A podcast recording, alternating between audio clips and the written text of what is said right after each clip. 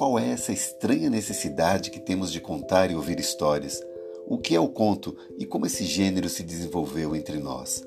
Por meio de conversas, entrevistas e dicas de leitura, vamos desbravar esse mundo fascinante das histórias curtas.